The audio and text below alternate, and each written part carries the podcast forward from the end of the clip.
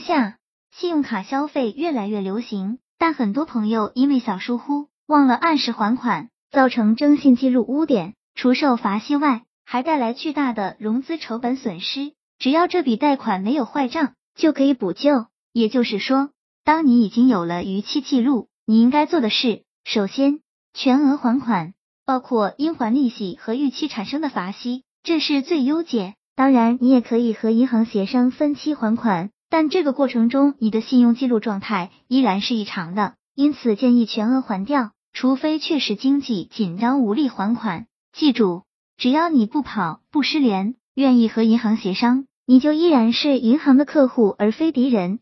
其次，还款后务必要保持这张卡继续使用。对于银行已经限制卡片使用的，和银行协商，表达知错就改。希望继续使用这张卡的强烈意愿，哪怕降额，哪怕额度降到一千块钱，也要要求信用卡继续使用，这很重要。正常使用这张卡二十四个月，你自由了。你原来的逾期记录已经被不断更新的后续用卡记录冲销。注意，这并不意味着你原来的逾期记录不存在了。在银行查询你的信用记录时，仍能够发现有一张信用卡的记录。曾经有 X 个月 X 次逾期记录，但是这个逾期的性质相比较被停卡坏账的逾期记录不可同日而语。如果已经被呆账，人行记录产生不良，有办法解救吗？有，但是很遗憾，没有捷径，那就是挺过七年。卡神小组有一个朋友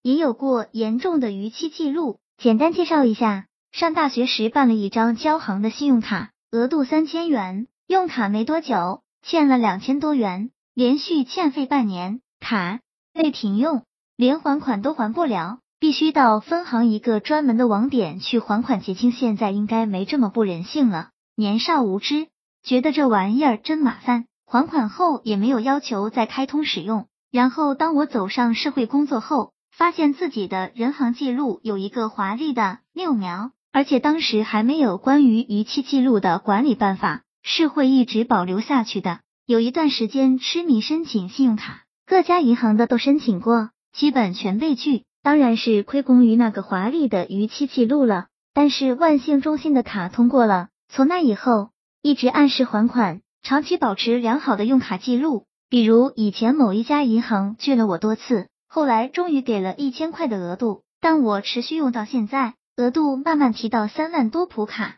再来说银行的逻辑。银行给持卡人的信用额度一般是其月度正式收入的三到五倍，考虑持有多家卡的可能会比这个倍率稍低一些，所以请不要低估你的消费欲望，但更不要高估你的还款能力，因为当你刷爆一张卡，意味着你要用几个月的工资来还，这对绝大多数人来说是一个很大的压力。银行最喜欢什么样的客户？长期保持往来、遵守游戏规则的人。银行不喜欢什么样的客户？从来不来往，忽然过来说要贷款的，我不认识你啊，怎么合作？银行最厌恶什么样的客户？以及脱离欠了一笔钱再也找不到的客户。欠的钱固然是一方面，中间为了找你所花的成本，才是银行业务你的根本原因。请注意，卡神小组这里所说的银行，不是单指某一家，而是指所有的银行，因为人行征信中心的存在。